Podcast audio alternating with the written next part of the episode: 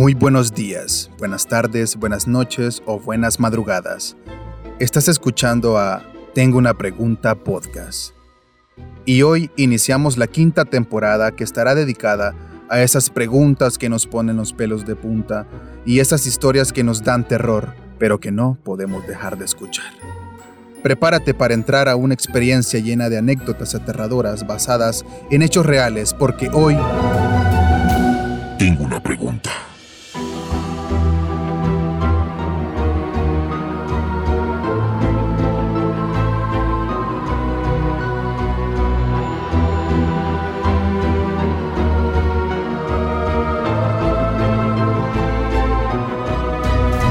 ¿Ya te han asustado? Hola, ¿qué tal? ¿Cómo están? Yo soy Eddie Arias y espero que todo marche bien en tu vida. Si eres nuevo o nueva escuchando el podcast, te doy las gracias por estar acá. Puedes quedarte los episodios que quieras. Y si ya eres fan, pues te mando un fuerte abrazo virtual y lo menos que te puedo decir es, pues gracias infinitamente por apoyar este proyecto y apoyar todas las preguntas locas que salen de este podcast. Y bueno, para entrar en materia, hoy les he preparado un episodio creado pues por ustedes mismos. Yo la verdad es que simplemente lo edité. Esta temporada se las vamos a dedicar a esas historias eh, oscuras de la vida eh, por ser octubre, el mes del terror. Este episodio pues cuenta una serie de historias de personas normales que han vivido experiencias paranormales. Así que todas las anécdotas que están a punto de escuchar me las hicieron llegar a través de redes sociales y notas de voz, así que las van a escuchar desde la misma voz de los participantes. Eh, a quienes les mando un fuerte abrazo y un gran saludo y también les agradezco por haber pues compartido conmigo esas historias y tener la confianza eh, para que todos nosotros podamos escucharlas, para que tú que estás con los audífonos o que vas en el carro o que estás pues sin sueño en la madrugada, las puedas escuchar. Así que muchas gracias a todos los participantes. Y bueno, vamos a iniciar con la primera historia que nos la manda Boris Benavides. Eh, a Boris tuve la oportunidad de conocerlo virtualmente, cabe destacar, a través de WhatsApp, eh, por una fiel fan del podcast que es Nelly Vigil. Un saludo a Nelly que me hizo la recomendación cuando vio que yo puse en las redes del podcast que en mis redes que estaba buscando historias para, para este episodio, pues no dudó en escribirme y decirme que conocía a una persona que eh, tenía una muy buena historia que contar. Así que eh, esta historia la he titulado eh, Vivo con parálisis del sueño desde los 14 años. Así que vamos a escucharla desde la voz de Boris Benavides.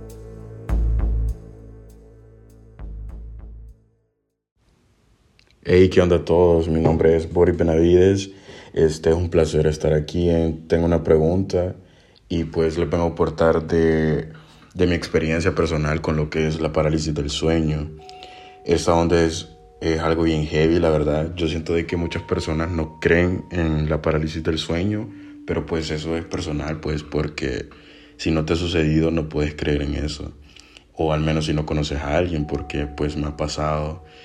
Bueno, ¿qué es la parálisis del sueño? La parálisis del sueño es un estado en el que vos te encontrás, pero que no estás consciente al 100%. Es decir, vos abrís tus ojos, puedes ver, pero no puedes mover tu cuerpo. Entonces, en ese momento, cuando vos te sentís así, te frustras, pero realmente no hay mucho que puedas hacer porque tu cuerpo lo sentís pesado. Escuchas como un sonido así de que, como que intentas moverte y, y se escucha como, no sé, como el sonido de la noche, pero lo estás escuchando en tu cuarto, entonces es bastante extraño. La primera vez que a mí me pasó, yo tenía 14 años. Eh, bueno, yo me acosté, ¿verdad? De pronto yo sé que era de madrugada, tengo la certeza que lo era porque ya, ya sabía yo de que, de que era tarde, me había acostado tarde, la verdad. Entonces de pronto yo estaba acostado, abrí los ojos y sentí todo eso y yo me quedé como, ¿qué está pasando? O sea, ¿qué es esta onda? Y pues nada, veo hacia la esquina de mi closet y yo vi que alguien se estaba levantando ahí. Era una silueta blanca. Entonces yo como podía ver más o menos de reojo. Eh, sabía que era algo blanco, pero no me había fijado muy bien. Y ya cuando yo vi, eh, sí era una mujer. Efectivamente era una mujer de blanco. Entonces se comenzó a subir a mi cama y ya cuando vi que se subía ahí, sí lo supe fue bien feo, o sea, yo me puse a llorar porque yo quería gritar, yo no me podía mover, yo no podía hacer nada en ese momento y era bien feo, era bien abrumador. Lo más extraño fue cuando se acercó demasiado a mí y se puso como de lado de mi hombro y yo sentí la presión en mi hombro en ese momento, o sea, como que sí estaba pasando. Y me susurró mi segundo nombre y eso me pareció el triple extraño porque solamente mi familia me llama por mi segundo nombre, entonces me quedé como what the fuck, ¿qué es esto? Y pues mientras yo lloraba y todo y me siguió susurrando, yo creería que eso me duró quizás unos cuatro, minutos, cinco minutos, pero se sentía eterno, la verdad es que se sentía eterno y bien feo. Y bueno, pues yo en ese momento llegué al punto donde me enojé tanto y me frustré que comencé poquito a poquito a mover la cabeza. Entonces ahí es como que vos tomas dominio de la situación y yo aproveché, salí corriendo, encendí la luz, encendí la computadora y comencé a escribir todo en Google. De hecho, todo literal, porque como había sido tan reciente, encontré un blog en ese momento que me hizo sentir como más tranquilo, la verdad, porque había un montón de personas que tenían el mismo problema. Yo desperté a mi hermano, le conté, mi hermano así con cara de que, ¿qué onda? ¿En serio? Puta, quizás soñaste. Y yo, no, es que yo sé que yo no soñé esa onda. Entonces bueno, seguí buscando, leyendo y muchas personas decían lo mismo, que habían visto una mujer y ya, y de que pues acostumbraras esta onda la ibas a tener siempre y que no, no sé, no te abrumaras demasiado, porque si no te pasaba en seis meses, te iba a pasar en dos años, tres años, incluso habían personas que les había pasado, por ejemplo, no sé, un día y de ahí le volvió a pasar seis años después, pero le volvió a pasar porque esa onda siempre forma, parte de vos. Entonces, lo ideal es no frustrarte y pues tratar como de, de, siempre enojarte según lo que yo leí. Eso se hizo tan recurrente en mi vida que yo ya me enojaba un montón, yo, yo me ponía demasiado enojado, yo decía que déjame de molestar, yo tengo sueño y todo. Entonces yo logré tomar control de mi situación eh, y pues eso pasó mucho tiempo. La verdad es que eh, me acostumbré, era tan estúpido, por así decirlo, porque yo ya decía como que, ay, no, ya lo mismo, o sea, me tenés harto. Y duraba menos tiempo, el episodio duraba menos tiempo. Entonces, eso duró mucho porque me pasaba seguido. Luego pasó un periodo que no me dio como dos años y luego yo me mudé. Entonces, yo estaba acostado en la cama y viendo hacia la sala. Justamente ese día la puerta del cuarto no estaba cerrada y cuando vos ves, o sea, abrís tus ojos, vos puedes ver desde la, puerta de entrada, puedes ver toda la sala. Entonces yo me dormí y justamente ese día yo abrí los ojos y yo ya sabía de qué me estaba pasando porque se siente el cuerpo súper pesado y todo. Yo lo supe y cuando vi hacia la puerta, la entrada del apartamento, yo vi que había un ente, pero esta vez el ente era diferente era bien extraño, sentí un miedo mayor del que tenía antes porque hoy no era lo que yo siempre esperaba que ya llegara, sino que hoy era como un ente que parecía un hombre. Era bien heavy, bien frustrante.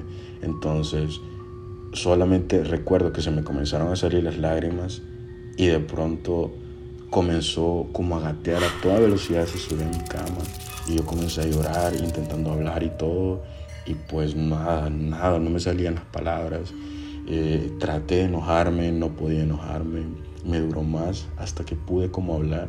Ahí sí canalicé mi, mi fuerza en, en, tratar de hablar porque ya estaba enojado y frustrado y me pude levantar.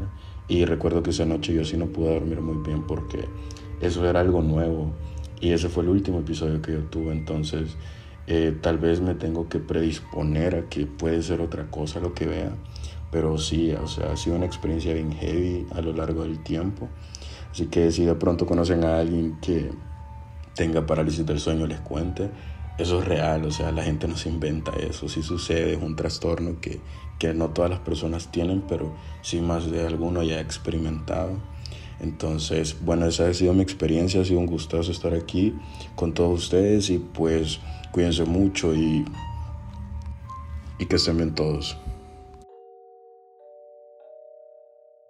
Increíble, Boris, nuestro más grande respeto para vos, que has vivido pues durante varios años eh, este sufrimiento que me imagino pues que no es fácil el irte a dormir todas las noches y no saber si vas a dormir tranquilo hasta el día siguiente, sino que vas a estar con ese miedo de que se te pueda aparecer algo o que, o que no vas a poder pues disfrutar ese momento de descanso. Realmente impactante. Eh, no dudo que hayan otras personas eh, que sufran de lo mismo.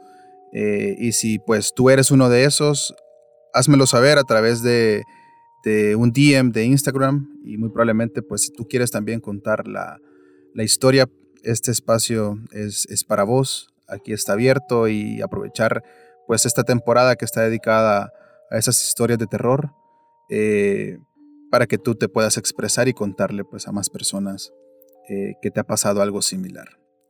Esto nos lleva a la segunda historia, una historia que nos las envía nuestro amigo Miguel Serrano. Miguel Serrano es un amigo, un muy buen amigo y colega. Estudiamos juntos en la universidad. Él radica en Usulután actualmente. Eh, y bueno, trae una historia realmente escalofriante. Y a esta historia en particular la hemos titulado Me dio hasta calentura del susto.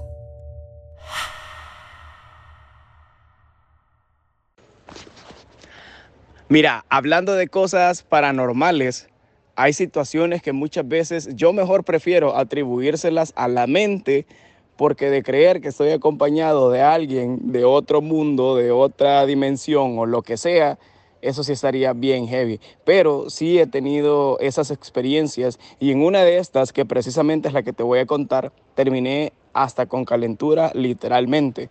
Resulta que el lugar donde yo trabajaba en el 2011 era un colegio, era un canal de televisión, pero en el mismo edificio operaba un colegio de parvularia hasta sexto grado, si no me equivoco. Y para acceder a la segunda planta habían unas gradas metálicas. Entonces vos sabés que cuando va dando los pasos se marca y se escucha bastante fuerte. A mí en esa noche me tocó cerrar la transmisión. Fui el último del turno y no andaba carro, entonces tenía que quedarme a dormir ahí. Cerré transmisión a las 11 de la noche exactamente y obviamente no hay un cuarto para quedarte, pues no hay un, cuarto de muchacha o lo que sea, tienes que quedarte en el suelo. Entonces cerré la transmisión y justo empieza el silencio total, viejo. Y estoy hablando en el centro de la ciudad específicamente en el centro de, de Usulután, que no es tan Narnia que se diga. Cierro a eso de las 11, pones el himno nacional y toda la paja. Once y media más o menos yo me estaba acostando, chill como cualquier otro ser humano común y corriente, revisando el celular. Cuando lo pongo ya listo para dormir, a eso de las doce y media más o menos, brother, yo ya me estaba quedando dormido y empiezo a escuchar que alguien sale corriendo hacia la segunda planta sonando las gradas metálicas. Pero no te estoy diciendo un ruido de que solo se escuchó que pasó una rata. No, brother. Alguien pasó corriendo que de plano no te puedo decir siquiera de qué color me puse o qué sentí o no sé. Men, me puse boca abajo, me puse las manos en, como en la cara y yo no voy a ver, men, de verdad no voy a ver. Y vas a decir, no, men, yo me hubiera levantado a ver, te lo juro, te friqueas. Para el colmo de los males, justo estaba así y de repente, y, y va a sonar a paja, pero por Dios que no es paja. Me agarraron los cuatro dedos de la mano, tenía la mano estirada, me agarraron los cuatro dedos de la mano y me los jalaron. Y yo, no, men Mira, solo, solo me acuerdo que me paré, no sé, me fui a encender todas las luces y ya no había nada. Cuando ya no había nada, apagué todo, me fui a acostar y otra vez alguien pasó corriendo. ¿Sabes qué? Ya fue como le empecé a llamar a mi hermano Y le dije, mira, no ando carro, ven y tráeme. A todo esto se me hicieron aproximadamente a las 2 de la mañana. Llegó él a las 2 de la mañana a traerme, yo me llevé las llaves y a quien abría la transmisión el siguiente día yo tenía que abrirle la puerta a las 4 y media de la mañana. Le llamé a las 2 para decirle, brother, voy a ir a tu casa a dejarte las llaves, me siento mal de salud. Yo no le iba a dar explicaciones, hay que ver a él a qué se enfrentaba el siguiente día. Llegó mi hermano, llegué a mi casa con calentura, no sé qué fue lo que pasó, no sé si fue algún efecto del sonido, rebote, lo que sea, porque alguien me dio esa explicación. Pero menos mal no vi a nadie, pero sí escuché y creo que esa ha sido una de las cosas que me ha pasado, que, que te digo, sinceramente a mí me ha, me ha marcado porque en ese momento no le encontrás esa explicación a todas esas cosas.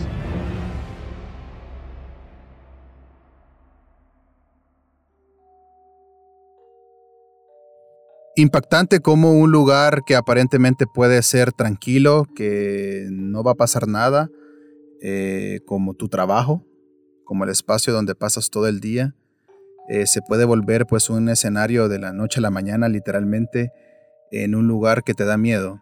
Muy probablemente pues Miguel cada vez que llega a ese lugar recuerda ese momento pues como uno de los más aterradores de su vida.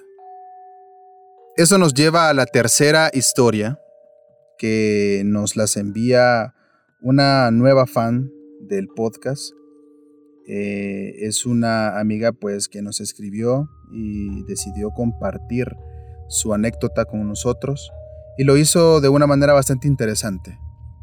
Nos pusimos de acuerdo y ella me dijo que quería hacerlo de dos maneras. Una, mandándome el texto relatando su historia para que yo la leyera acá en el episodio. Y dos, mandándome una nota de voz complementando esa historia. Así que en este momento voy a leer el texto que ella me mandó para que todos ustedes pues puedan conocer la historia de primera mano.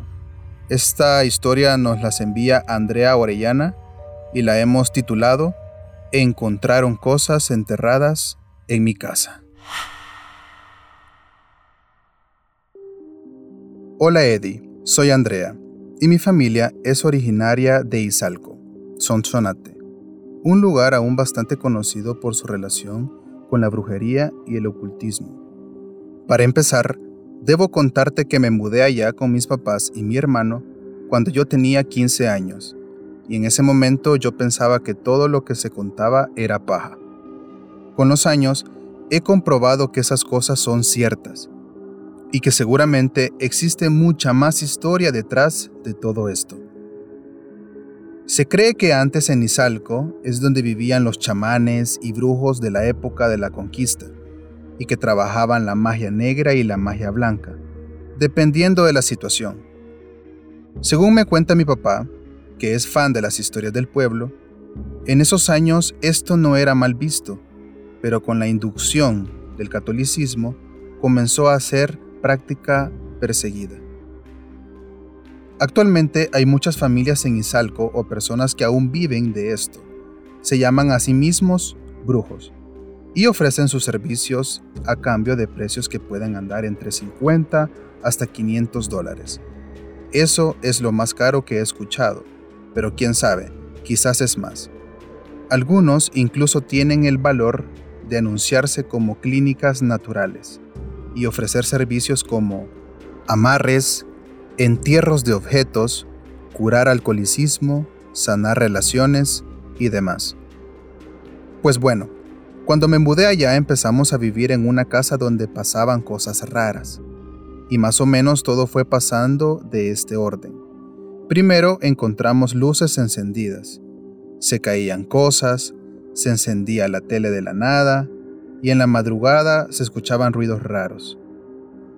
También se encendían los chorros y cosas de este tipo se mantuvieron por varios años. Mi mamá incluso llevó a un padre un par de veces para bendecir la casa, y eso medio se calmaba. Pero con los años comenzaron a pasar cosas peores y que de verdad te asustaban de más. Esto me sucedió a mí en dos ocasiones en las que yo estaba despierta tarde en la madrugada, porque soy una persona muy nocturna Estaba un día yo estudiando para un parcial pasadas las 2 de la mañana y sentí como que si alguien desde la cocina me estaba viendo y pensé que era mi mamá, porque me pareció percibir un cabello largo a lo lejos. No le di importancia y seguí estudiando. Como pasados unos 40 minutos después, volví a ver que se asomaba atrás de un mueble una figura claramente femenina, de pelo negro y delgada. Esto duró lo más dos segundos, entre paréntesis, me da escalofríos de contarlo. Y comencé a llamar a mi mamá. Cuando por fin logré despertarla con mis gritos desde la sala, ella llegó e hicimos una oración y nos fuimos a dormir. La otra experiencia fuerte también me pasó en la madrugada. Mi cuarto tenía ventanas grandes de vidrio y puertas de vidrio, pero eran vidrio oscuro, con los que no puedes ver mucho hacia afuera. Aproximadamente a las 2 de la mañana o más, yo estaba en el celular y tocaron la puerta de vidrio de mi cuarto. Se me fue todo. Llamé a mi hermano para que fuera a dormir conmigo y nos quedamos juntos. Sobra decirte que a estas alturas mi familia ya estaba bastante desgastada por esas cosas. Ahora que soy adulta y pienso mejor, creo que también las energías que se sentían en esa casa propiciaban ese ambiente. Mis papás pasaron sus peores años ahí, discutiendo bastante fuerte porque uno decía que había que llamar a un padre y el otro decía que había que llamar a un brujo. La cereza del pastel fue lo siguiente. Terminaron llamando a un brujo blanco. Se supone que los brujos blancos son buenos. A mi edad, yo no sé si todavía creo o no creo en lo que vi ese día. Pero la persona anduvo por toda la casa y por todo el patio para sentir dónde estaba el mal, y de repente dijo, aquí hay que excavar. Quitaron unas plantas y comenzaron a quitar la tierra casi medio metro y sacaron unos frascos de vidrio, llenos de líquido color café, mi mamá no nos dejó ver mucho, pero nunca se me va a olvidar que en uno de esos frascos tenía tela y lo que parecía cabello adentro flotando, en un líquido color oscuro. También mamá nos contó que uno de esos frascos tenía una foto que ya estaba despintada por los años. La conclusión fue que ese entierro llevaba más de 15 años ahí y que se sentía que fue hecho con las malas intenciones o sea para dañar a alguien que vivió antes que nosotros compráramos la casa. Fue una experiencia bastante fuerte y fea. Mis papás terminaron vendiendo la casa. Esta experiencia narrada es nada, comparada con las historias que también he escuchado de amigos y conocidos del pueblo.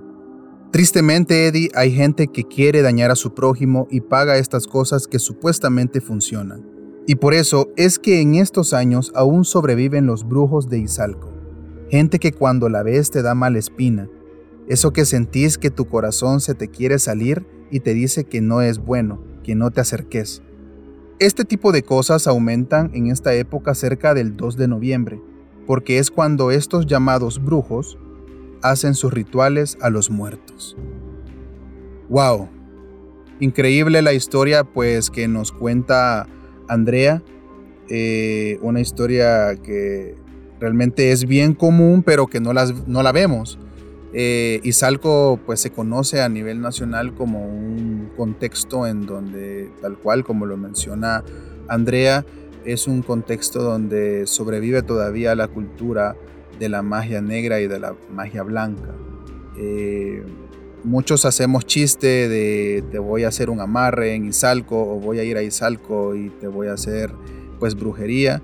Eh, aparentemente sí es cierto, todavía existe estas prácticas en nuestros días.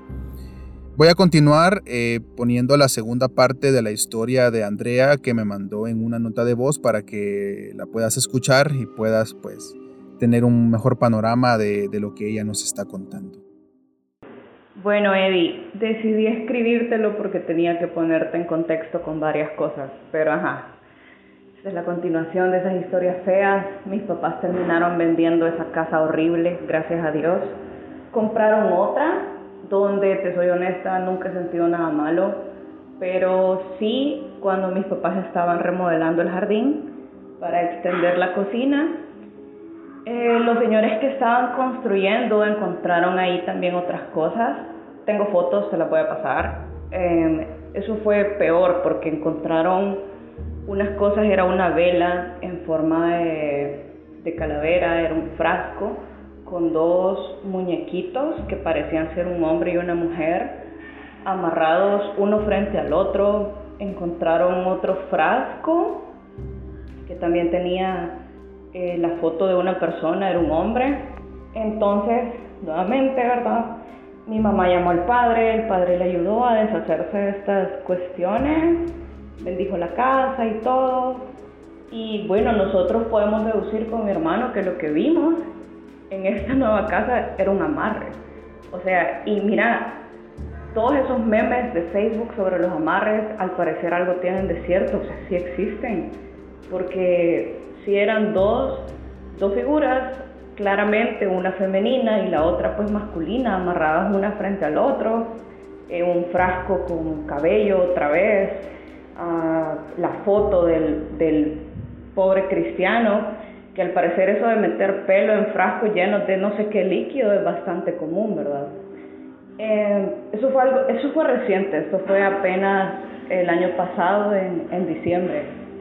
Y bueno, la otra es que en esta nueva casa, una vez mis vecinos, mis vecinos tienen las cámaras de seguridad que dan a la calle, ellos vieron que alguien había llegado de madrugada a hacer cosas al jardín frontal de mi vecina de a la par.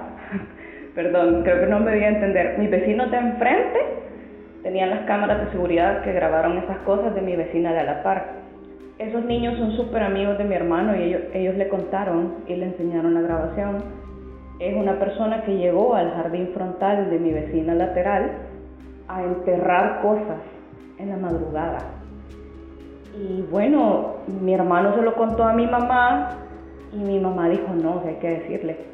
Ella le contó esto a la vecina y pues efectivamente de su jardín de enfrente sacaron este mismo tipo de, de cuestiones y de verdad que es bien feo contarte esto y es bien feo hablar de esto con, con mi familia, mis amigos, mi pareja, mis conocidos, porque te das cuenta cuál es el alcance de las intenciones humanas. Porque como vos en tu sano juicio vas a decir, voy a ir a pagar esta cantidad de dinero porque yo creo en esto y quiero que a mi prójimo le hagan daño. O sea, ¿cómo vas a, querer dañar a una persona o, en qué clase de, mente y de pensamiento caben estas intenciones. E, ese es mi punto, o sea, eso es lo que hoy, más de 10 años después, a mí todavía no me cabe en la cabeza, porque me mudé a Izalco teniendo 15 años. Esta semana cumplí 27 y te puedo decir, yo en mi vida, gracias a Dios, aún no encuentro una persona eh, con la que yo sienta que a huevo le quiero hacer algo malo como para hacer eso, ¿verdad? Y todo, todo este tipo de historias, Eddie, son, comunes en el pueblo. O sea, e, esto vos lo escuchas de todas las familias. En todas las casas asustan, a alguien más de una vez le ha pasado algo, a alguien ha escuchado o ha tenido un primo, un familiar X eh, que ha encontrado este tipo de cosas en su casa. Esto es súper común. Perdón, una alarma. sí, esto es bastante común, tristemente aún hay otras personas que incluso llegan de lugares de, San Miguel, de Usulután, a Izalco, preguntando direcciones de dónde se encuentran estos brujos.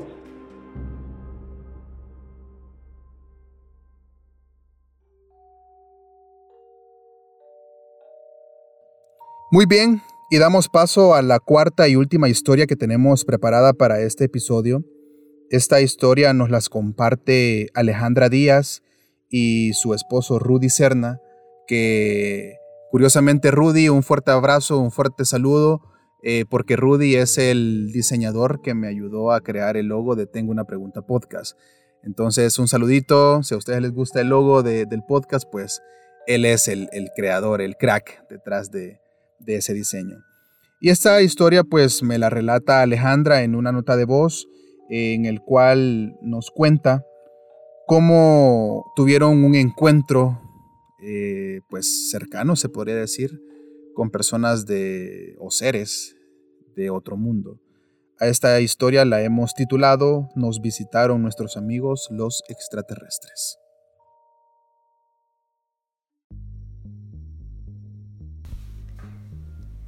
Era fin de semana en Chalchuapa.